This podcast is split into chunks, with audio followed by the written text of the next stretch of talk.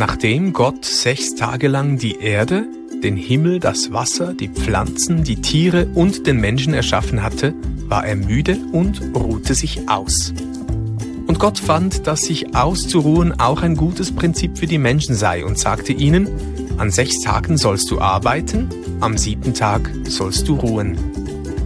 Doch die Menschen haben diese gute Idee von Gott vergessen und krampfen, bis sie krank werden. Sie hämmern, die sitzen stundenlang am Computer und machen Überstunden, bis sie nicht mehr können. Einer nach dem anderen gibt erschöpft auf. Burnout ist das dazu passende Modewort und heißt nichts anderes als, wir haben vergessen, dass Gott einen guten Plan hatte und sich freut, wenn wir Menschen Pausen machen. Diese Erholungszeit hat Gott uns Menschen geschenkt, damit wir wieder stark werden im Kopf, in der Seele und am ganzen Körper. Nimm dir diese Zeit. Du hast es verdient. Ich weiß nicht, wie deine Woche war. Wir machen ein kurzes Experiment, so eine Selbstdiagnose, 1 bis 10, oder? Wenn du im Spital bist, wirst du immer gefragt, äh, wie ist Ihren Schmerz zwischen 1 und 10? Ich frage jetzt mal, wie ist dein Wochenrhythmus von 1 bis 10?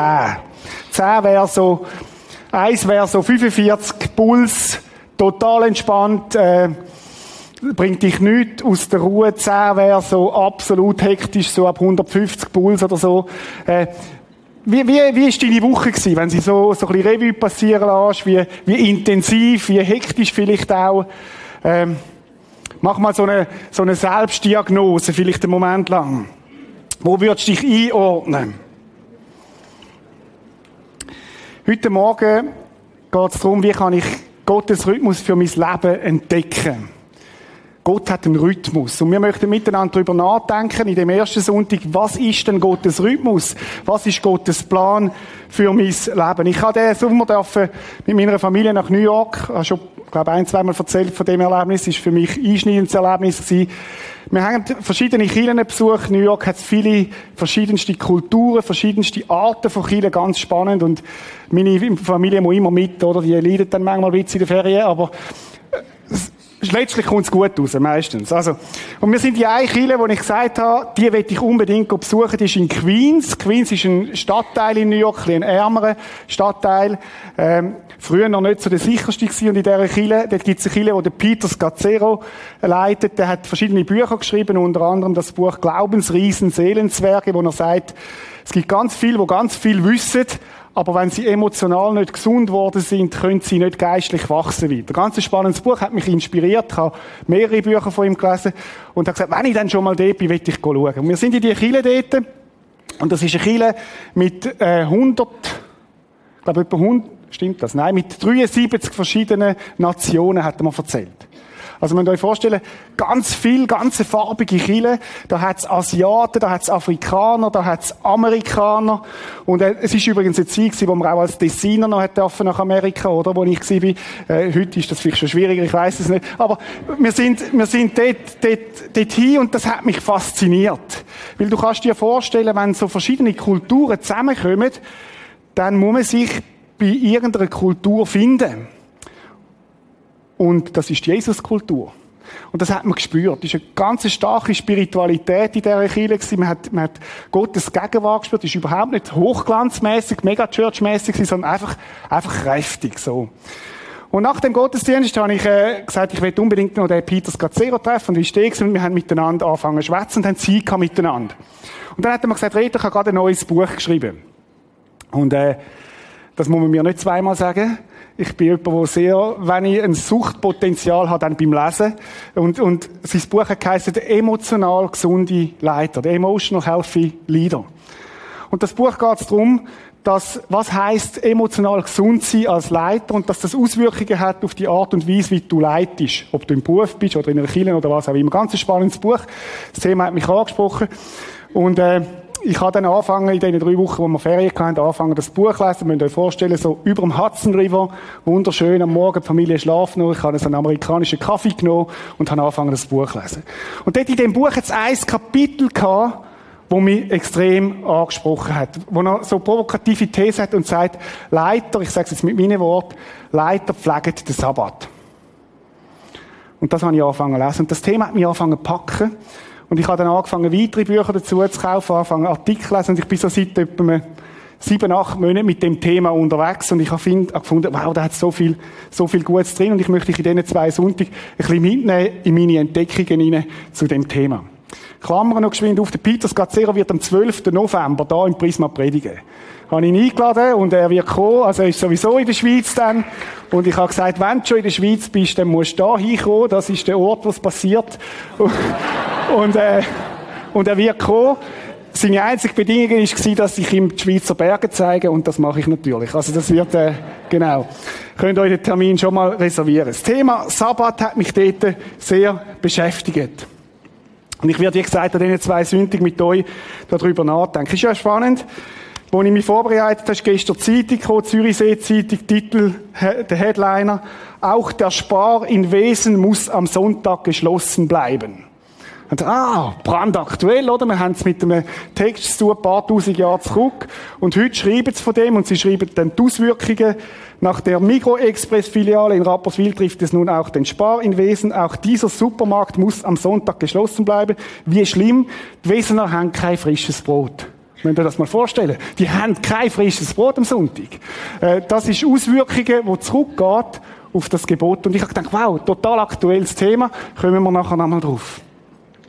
Jetzt möchten wir mal einsteigen mit dem Text. Im zweiten Mose ist vielleicht die bekannteste Textstelle, kommt auf verschiedenen Stellen vor.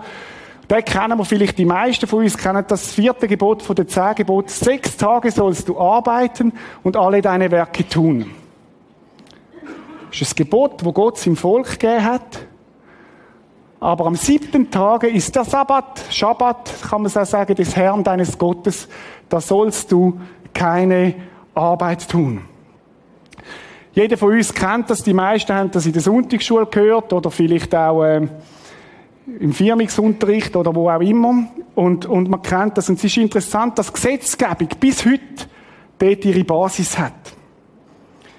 Was ist eigentlich Gottes Rhythmus für mein Leben? Ich habe mich gefragt, was steckt in dem Gebot drin? Was ist seine tiefere Bedeutung? Und ich will heute ein bisschen tiefer gehen, mal den Boden legen von dem Gebot. Also wir werden heute nicht so sehr in der Anwendung sein, was heißt das für uns, sondern wir möchten es zuerst mal besser verstehen. Was hat das geheissen für das damalige Volk Israel? Und dann nächsten Sonntag würden wir uns noch stärker überlegen, was heißt das für uns? Wir müssen ein bisschen den Rahmen begreifen, wo das reingekommen ist, wo Gott das reingegeben hat. Ich möchte einen Moment mit euch zusammen so wie zurück zu den Wurzeln. Zurück zu den Wurzeln auch für uns als Christen. Die Wurzeln vom Christsein sind im Judentum. Jesus selber ist ein Jude Und im ganzen Alten Testament geht es ja primär um das Volk von Gott. Und auch im Neuen Testament, die ersten Christen sind primär Juden gewesen. Und wir müssen verstehen, was das bedeutet, weil das etwas mit unserer Identität auch zu tun hat, wenn wir Christen sind. Wenn wir das nicht verstehen, werden wir nicht auch unser Leben, wo wir drin leben, heute nicht können richtig verstehen. Ist übrigens auch in deinem Leben so, wenn du deine Wurzeln nicht verstehst, wo du hergekommen bist, deine Familiengeschichte nie richtig angeschaut hast, wirst du nicht verstehen, was du heute für ein Gepräge hast in deinem Leben. Ich will es positiv formulieren. Wenn du deine Geschichte anfängst zu verstehen, wo du herkommst, deine Eltern, Großeltern, was die für Muster gelebt haben, wirst du können verstehen, wer du heute bist. Es ist nicht so gefährlich, wie wenn wir geschichtslos sind. Wir haben alle eine Geschichte und ich glaube, es macht absolut Sinn, die zu verstehen. Und wir müssen die Geschichte vom, von den Juden müssen wir ein Stück weit auch verstehen, damit wir unsere Identität auch als Christen besser verstehen. Und ich werde versuchen, ein bisschen den Boden zu legen für das, den Rahmen für das. Schabbat, und das ist so mein zweiter Punkt, ist, ist nicht das Gleiche wie Sonntag. Schabbat ist nicht das Gleiche wie Sonntag. Das hat eine andere Geschichte, eine andere Herkunft. Mit dem Sonntag, ich habe es bei der Einleitung gesagt, mit dem Sonntag feiern wir die Verweckung von Jesus. Es ist der erste Tag der Woche für Christen. Es ist nicht der letzte, sondern der erste Tag der Woche für Christen. Wo man sagt, das gibt uns den Boden. Das ist unsere, unsere Identität. Jesus ist auferstanden. Und die Christen haben angefangen, das ist auferweckt worden. Und die Christen haben angefangen, das zu feiern. Und das ist zu einer festen Institution geworden. 1976 hat man dann entschieden, dass der Montag der erste Tag sei in der Woche bei uns da im Westen. Aber für Christen ist der Sonntag der erste Tag der Woche. Weil es mit der Auferweckung von Jesus, das ist die Basis von unserem, von unserem, von unserem, von unserem Leben. Das ist die Basis von unserer Identität als Christen. Der Schabbat hat ganz eine andere Entwicklung. Und dass wir die Entwicklung verstehen, müssen wir auch wieder den Rahmen ein bisschen verstehen, wo, wo Gott das Gebot reingegeben hat. Und ich möchte mit euch ein bisschen darüber nachdenken, wie ist denn das ganze Volk Israel entstanden und wie ist das gewesen? Das Volk Israel ist ja ein ganz merkwürdiges Volk. Man könnte auch sagen, ein besonderes Volk, wo Gott sich da auserwählt hat. Volk Israel hat zum ersten Mal einen sogenannten Monotheismus entwickelt. Mono heißt einzig und Theo heißt Gott, wo es also nur noch ein Gott gegeben hat. Bei den Völkern drumherum und, und wenn, man, wenn man auch ein bisschen Völkerkunst studiert, die haben immer mehrere Götter gehabt. Volk Israel ist das erste Volk, wo es nur noch ein Gott gegeben hat. Ein Monotheismus. Und es ist das erste Volk, das einen Gott gehabt hat, wo kein Geschlechtswesen ist. Der anderen Völker hat Gott immer auch Kind gezeugt. Also da ist irgendwie ein Geschlechtswesen gewesen, wo daraus ein Kind entstanden hat. Nicht so beim Gott vom Volk Israel. Man hat sich Bilder gemacht, Statuen, und die hat man dann angebetet. Man hat in den anderen Völkern, und das sind so wie die Mediums gewesen, das kennen wir ja heute noch in der Esoterik, oder, wo man sich ein Medium hat, wo man hin kann und das hilft einem dann irgendwie, kann einem äh, Nachrichten geben und so weiter. Hat man das Gefühl, das ist das, was die Völker haben. Das Volk Israel hat das nicht gehabt. Gott hat das, hat eine andere äh, Absicht gehabt mit seinem Volk. Auch das ist neu gewesen damals. Weiter ist es dass Sonne und Mond sind keine Götter gewesen für das Volk. Sondern das Volk Israel hat erkannt, das sind Leuchtkörper. Aber es sind keine Götter.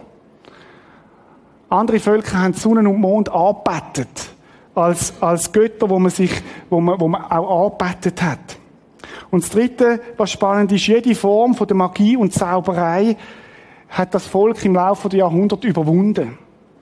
Magie heißt, man muss etwas genau so machen und dann können wir vielleicht die übernatürlichen Kräfte und Gott beeinflussen, dass er etwas tut.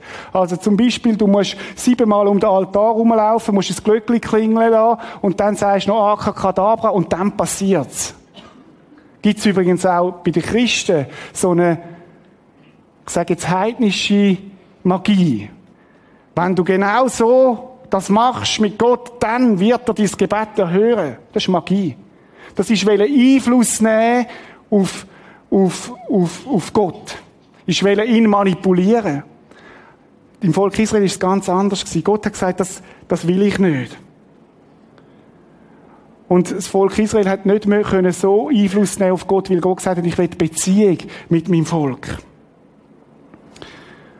Und jetzt noch, jetzt noch der dritte Punkt. Das dritte, was auffällt, ist, dass Gott sich ein Volk erwählt hat, und das ist sehr, sehr spannend, von Sklaven. Gott hat sich ein Volk erwählt, wo Sklaven gsi sind. Das ist die Basis, das ist der Ursprung. Gott hat Widerstand geleistet, könnte man auch sagen, gegen die Macht dieser Welt. So ist das Volk Israel entstanden. Und Leute, es gibt in der ganzen Religionsgeschichte, wenn man das mal ein bisschen von dieser Seite anschaut, ist das absolut einmalig. Das findest du nie nicht. Das findest du nie nicht. Du findest nie nicht ein Volk, das so entstanden ist, wie das Volk Israel, wo, wo ein Gott kam und gesagt ich befreie euch. Ich befreie euch, dass ihr mit Mediums arbeitet. Ich befreie euch, dass ihr mit Sonnen und, und, und, und, und Mond arbeitet. Ich befreie euch von der Magie. Und ich befreie euch aus der Sklaverei. Gott hat befreit. Und in das Geheimnis auf diesen Boden, kommt das Sabbatgebot. Das ist der Boden, wo das reinkommt. Und wir müssen verstehen, wenn wir verstehen wollen, was das für uns heute bedeutet, müssen wir verstehen, was es damals bedeutet hat. Das ist der Kontext. Gehen wir noch ein bisschen weiter. Schabbatgebot ist das umfangreichste Gebot von den zehn Geboten. Es kommt im AT x-mal vor. Es kommt bei den Propheten, finden wir es. Allein bei den Gesetzbüchern, also das ist Gesetzbücher Tora vom Hebräischen oder im Pentateuch Griechischen oder man könnte sagen die fünf Bücher Mose, kommt der Schabbat, ist ein grosses Thema dort. Kommt, kommt glaube ich etwa sechsmal vor. Dort, rein in der Tora schon. Und dann auch in den Propheten Amos, Hesekiel und so weiter. Ist also ein grosses Thema. Wir möchten jetzt in den Text hineintauchen und jetzt auf dem Boden mal ein bisschen genauer anschauen, was hat denn Gott da eigentlich wirklich geboten? Wir werden den zweiten Text nennen, nicht den aus dem zweiten Mose, sondern den aus dem fünften Mose. Und ich zeige euch nachher warum. Weil der uns noch einen anderen Zugang gibt zu dem Thema. Fünfte Mose 5, 12 bis 15. Den Schabbattag sollst du halten, dass du ihn heiligst. Heilige heißt absondere, besonders behalten für Gott geweiht, wie dir der Herr, dein Gott, geboten hat. Also man hat das aufgeschrieben. Interessant ist, wenn man ein bisschen forscht, dass das im Volk Israel schon viel länger, bevor es aufgeschrieben worden ist, der Lebensstil war. Das ist klar gewesen. Sechs Tage sollst du arbeiten und alle deine Werke tun. Ja, bin ich gerade schon das erste Mal drüber gestolpert, oder alle deine Werke, Rasenmähen, Steuererklärung, alle. Das ist 100 Prozent. Mails beantworten, gut, äh, weiter. Aber am siebten Tag ist der Sabbat des Herrn, deines Gottes. Du sollst, da sollst du keine Arbeit tun. Auch nicht dein Sohn, deine Tochter, dein Sklave, deine Sklavin. Kommen wir noch drauf, was das heute heißt. Dein Rind, dein Esel, all dein Vieh. Auch nicht dein Fremdling, der in deiner Stadt lebt. Auf das dein Sklave, man könnte übersetzen mit Knecht, und deine Sklavin, deine Magd, ruhen gleich wie du. Noch nicht fertig? Denn du sollst daran denken, dass auch du Sklave in Ägyptenland warst und der Herr dein Gott dich von dort herausgeführt hat mit mächtiger Hand und ausgestrecktem Arm. Darum hat dir der Herr dein Gott geboten, dass du den Sabbattag halten solltest, sollst. Was bedeutet eigentlich Sabbat? Sabbat bedeutet schlicht und einfach aufhören. Aufhören.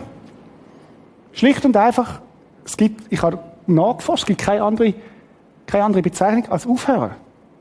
Stoppen, halten, einhalten, aufhören. Der Sabbat, oder wir, wir hören oft, der Mensch ist König von der Schöpfung. Das stimmt gar nicht. Sabbat ist König von der Schöpfung. Das ist das Letzte, was Gott geschaffen hat, ist der Sabbat, ist nicht der Mensch. Hat also eine ganz besondere Bedeutung ist etwas ganz besonders Wichtiges. Ich würde auch sagen, etwas Heiliges. Und wenn wir mal schauen, was interessant ist, Gott hat in der Schöpfungsgeschichte 1. Mose heißt es ja, am ersten Tag hat Gott das und das gemacht. Am zweiten Tag, dritten Tag, vierten Tag, fünften Tag, sechsten Tag. Die haben alle keinen Namen. Und dann sagt er, am Schabbat, der siebte Tag, gibt er einen Namen, gibt er eine Bezeichnung. So als würde er sagen, das ist mir besonders wichtig. Die ersten sechs Tage ist okay, das sind durchschnittliche Tage, aber der Tag, der ist mir besonders wichtig. Ich gebe ihm sogar einen Namen. Und das Volk Israel hat das Gebot bekommen von Gott. Wir sind ja am Thema, welcher Rhythmus, was, was ist der Rhythmus, wo Gott mit? Ich habe mal ein bisschen über die Rhythmen nachgedacht, wo Gott uns gegeben hat. Das erste ist der Jahresrhythmus. Jahresrhythmus ist das, was man kennt. Das, das sieht man aus den, aus den Sternen oder aus dem, aus den, es ist eigentlich die Umlaufzeit von der Erde um die Sonne. Das ist schöpfungsgemäß angelegt, wo wir sagen, das ist ein Jahr. Das ist ein Rhythmus, wo Gott uns gegeben hat. Überschaubar für uns Menschen. So ein Jahr plus minus. Das Zweite ist, wo Gott uns gibt, ist der Monatsrhythmus. Das ist die Umlaufzeit vom Monat, vom Mond um die Erde. Ist auch spannend, oder? Wir kennen den Monatslohn. Irgendwie eine gute Größe wo man darauf wartet jeweils. Ich weiß nicht, wieso ich geht. Und dann gibt's noch den Tag, oder? Der Tag ist auch noch ein Rhythmus, den habe ich jetzt gar nicht, habe ich, gesehen, gerade, habe ich vergessen aufzuschreiben. Das ist die Umlaufzeit von der Erde um sich selber. Ist auch ein Rhythmus. Wo Gott oft sagt in der Bibel, tu nur einen Tag um den anderen. Sorg dich nicht um, um die nächsten Tage. Ein Tag hat Last genug. Und jetzt ist interessant, dass Gott seinem Volk Israel einen Rhythmus gibt, wo du in der Schöpfung so nicht findest. Ein Rhythmus, wo, wo Gott sagt, es gibt noch etwas, wo ich jetzt speziell für euch habe. Und das ist der Wochenrhythmus. Wo Gott sagt, den möchte ich für euch Menschen festlegen. Ein Rhythmus, den ihr leben könnt, der für euch denkt ist. Könnt ihr jetzt noch ein bisschen weitergehen? Es ist noch spannend, was es sonst noch für Rhythmen gibt von Gott. Es gibt noch Sabbatjahr. Ich kann nur ganz kurz etwas sagen dazu. Ich habe zu wenig Zeit für Sabbatjahr. Jedes siebte Jahr, ein Jahr, wo das Land brach liegt. Wisst ihr, für wer? Dass die Ärmsten sich können Nahrung holen dort. Und das Zweite ist, dass die wilden Tiere sich das dürfen nutzen für sich. Hoch, hochspannend eingerichtet von Gott, oder? Wir kennen heute Sabbatical, oder? Das, das ist aus dem aber es geht noch weiter. Es gibt noch mal so einen, noch, noch so einen Rhythmus. Das Jobeljahr. Sieben mal sieben, das 50. Jahr dann hindurch. Wo Gott sagt, und das wäre ganz brisant, unsere Wirtschaftszeit, die so total verschuldet ist. Wisst ihr, was Gott jetzt sagt? Nach sieben mal sieben Jahren tun die Schulden erlassen. Müsst ihr dir mal vorstellen, was das wird auslösen in unserer Weltwirtschaft, wo dermaßen verschuldet ist. Ich kann nicht jetzt weiter auf das eingehen. Wer würde mich total reizen, mal eine Predigt darüber zu machen. Das ist revolutionär. Das ist absolut revolutionär gegen die ganze Überschuldung, die weltweit passiert. Aber lassen wir das jetzt. Sechs Tage arbeiten, ein Tag aufhören. Pause. Leute, was da steht, ist eine absolute Sensation und eine totale Brisanz. Und das möchte ich euch zeigen. Das hat mich so, so packt. Wisst ihr, das ist eine totale Brisanz in die Altertumsgesellschaft von damals. Wisst ihr, was auffällt? Ist, dass Gott sagt, alle Menschen haben die gleichen Rechte. Das sind Sklaven gewesen. Und ein Sklave hat geschafft, wisst ihr, wie viel das ein Sklave geschafft hat pro Woche? Sieben Tage, 24 Stunden zur Verfügung, 365 Tage im Jahr. Und dann hat es die Elite gegeben, wo die Sklaven ausgenommen hat. Weil man hat sie absessen und Gott sagt, nein, stopp. Und wisst ihr, was da zu finden ist, ist Zerstörung, Grundlage von der Zerstörung von der Sklaverei.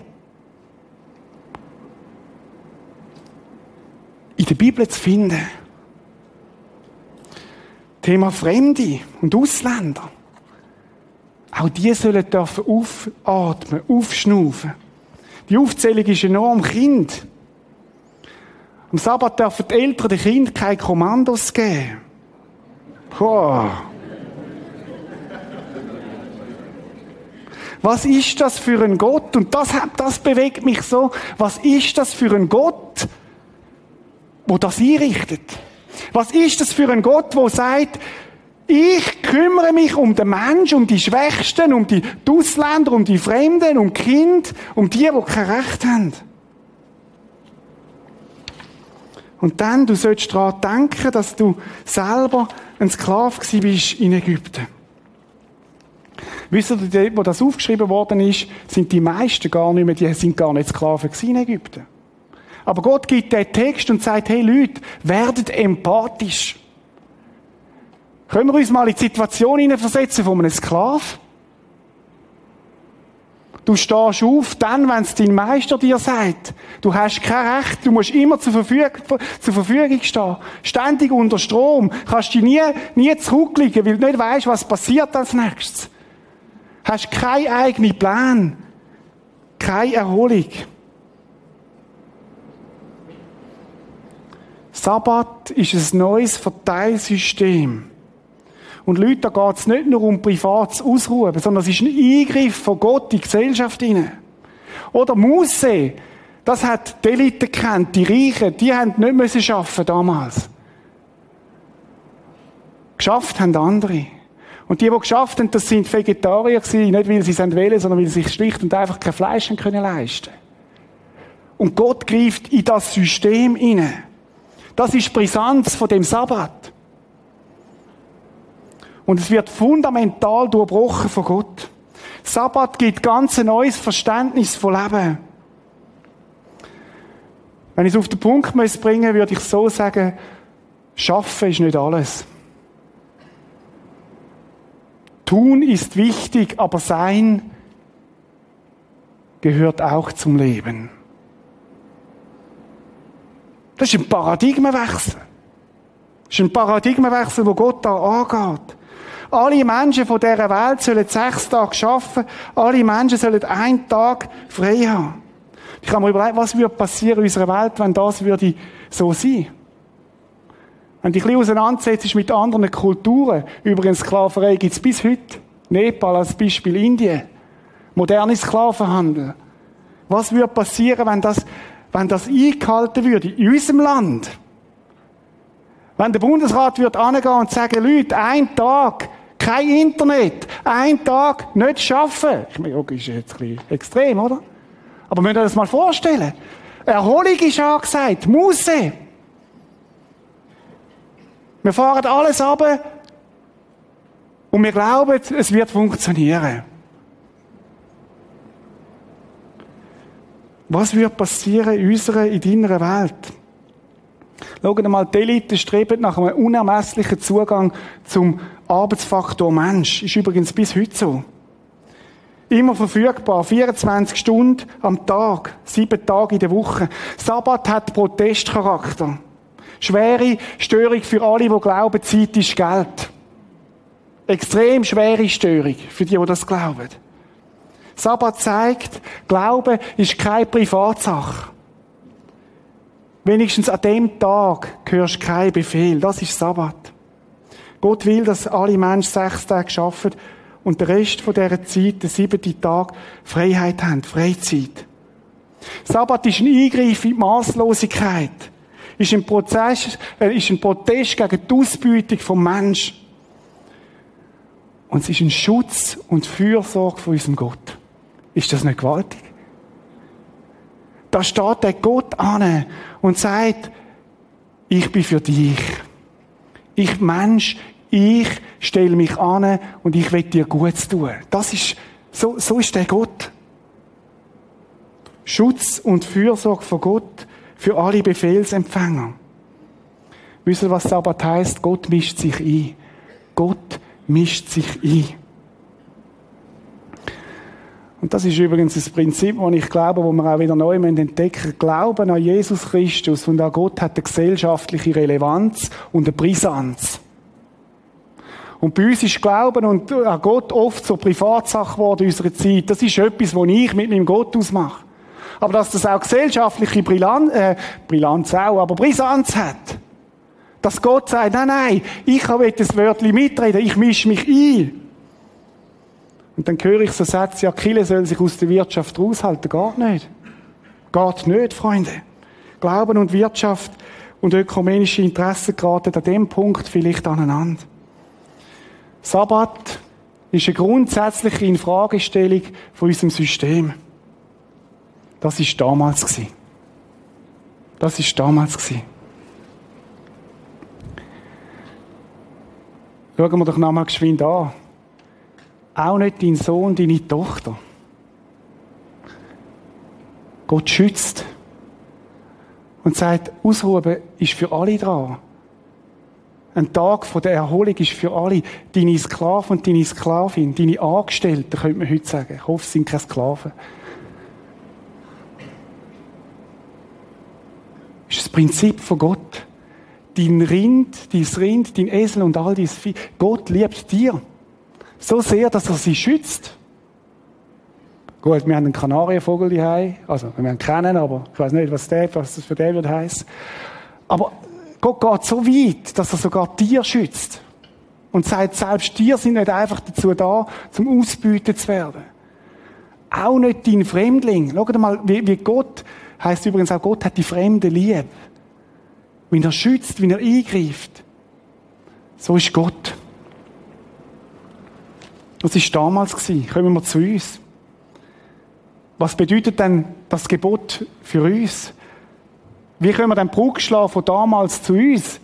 Das ist damals so gewesen. Und wie ist denn das heute? Wie ist denn, hat das überhaupt noch etwas zu tun mit uns? 1879 ist Glühbirne entdeckt worden. Vermutlich vom Thomas Elva Edison, man ist sich da ein bisschen unsicher. Mit der Glühbirne hat man eine wahnsinns technische Entdeckung gemacht. Aber man hat auf der anderen Seite den Rhythmus vom Mensch angefangen zu brechen. Oder früher, wo es das noch nicht gab, ist man zu Abend um Schmine herumgeguckt oder ums Feuer, hat noch ein bisschen vom Tag austauscht. Zu mehr hat es nicht gelangt, weil es ist ja dunkel war. Und in den Winterjahreszeiten ist es sogar noch früher dunkel geworden. Man hat noch ein bisschen austauscht, und es hat übrigens früher auch mehr Kinder gegeben. Äh, möglicherweise hat das einen Zusammenhang. Und seit es Licht hat, seit es Licht hat, sind wir 24 Stunden, können wir arbeiten. Der Mensch hat das erfunden, technologischer Fortschritt. Und er hat angefangen, Grenzen zu sparen. Ich meine, ich bin auch froh, habe ich Licht hier, aber einfach mal zum, zum Verstehen. Die Wirtschaft hat das entdeckt und gesagt, wir können ja 24 Stunden produzieren. Wunderbar, wir haben Rhythmus durchbrochen. Heute drängt man zu Sonntagsöffnungszeiten, 24 Stunden offen haben, immer verfügbar. Übrigens habe ich interessante Artikel gesehen. Jeder Zweite checkt nach Feierabend seine, seine geschäftlichen E-Mails. Hochspannend, oder? Ich gehöre auch zu denen. Haha. Zu Abend noch geschwind um halb zehn die Mails checken und kannst hoffen, es ist dann nicht irgendein Böses, was wieder ein Mist gemacht hast in der Predigt oder so. Weil sonst schlafst du nicht so gut ist zum Lebensstil geworden. Immer überall erreichbar. Und dann hat es einen weiteren technologischen Fortschritt gegeben, oder? 2007 Apple, iPhone, Android. Immer überall erreichbar. 24 Stunden. Wunderbar. Wunderbar. Ich komme alles mit über, was läuft. Und wehe, du antwortest nicht innerhalb von zwei Minuten, heisst du bist gestorben. Lebst du eigentlich noch? Immer erreichbar. Facebook, WhatsApp, Instagram und Co. werden, Achtung, zu modernen Sklaventreiber. Leute, ich finde das Zeug auch cool. Ich habe selber ein iPhone, ich finde es mega. Aber ich muss sagen, es hat etwas. Es hat etwas. Und wisst ihr, was Folgen sind davon? Und über das darf man ja fast nicht reden unsere Beziehungsfähigkeiten und unsere Beziehungen leiden unter dieser permanenten Unterbrechung. Oder wenn du einen schönen Abend verbringst mit deiner Familie und dann kommt eins so ein krasses Mail rein von deiner Firma, weil das Projekt jetzt gerade abgestürzt ist, dann ist der Abend gelaufen. Ich habe mal so ein Mail in die Ferien bekommen von jemandem, absolute Krisensituation. Meine Ferien sind gelaufen gewesen, ich kann es euch sagen. Super. Wer zahlt denn den Preis? Meine Kinder, meine Frau und ich selber. Und Gott sagt, ich werde euch schützen. Ah, unheimliche Brisanz von dem Gebot. Übrigens Folgen. Schreibt weltliche Presse, schreibt Folgen von dem ständigen 24-7 erreichbar sein, sind Bluthochdruck, Burnout und es gibt mittlerweile ganz viele Krankheiten schon, die aufgrund von dem zurückzuführen sind. Spürt ihr die Aktualität von dem Gebot?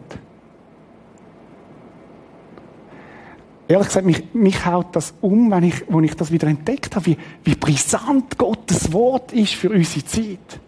Ich will es mal so sagen.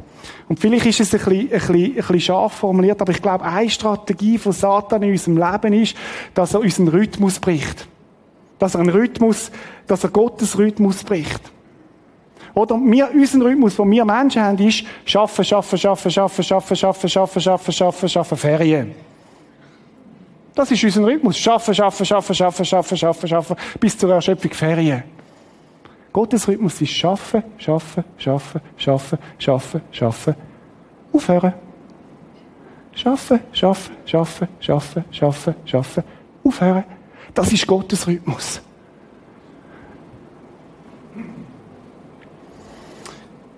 Ich habe ein Zitat von einer Autorin gefunden. Es ist seltsam.